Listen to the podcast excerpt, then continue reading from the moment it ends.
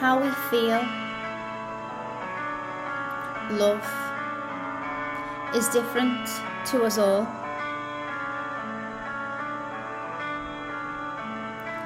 Exploring our love language and the love language of those around us.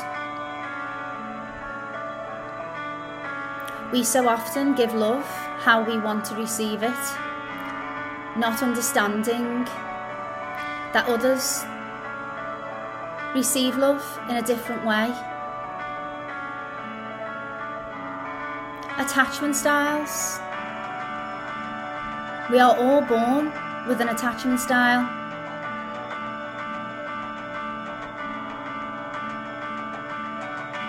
Depending on the attachment that we had to our primary caregiver, we may be avoidant, we may be anxious, fearful avoidant, and secure, being able to request our needs, set boundaries,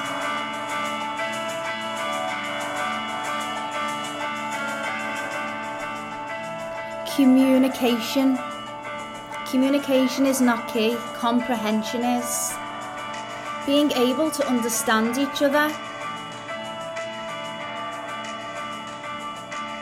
When we have conflict, being able to listen, pause, respond, and not react.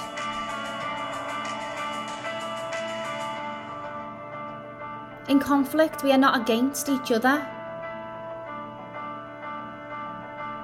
We are against the problem. Listening to one another, validating one another. We all deserve to be heard, seen, and loved.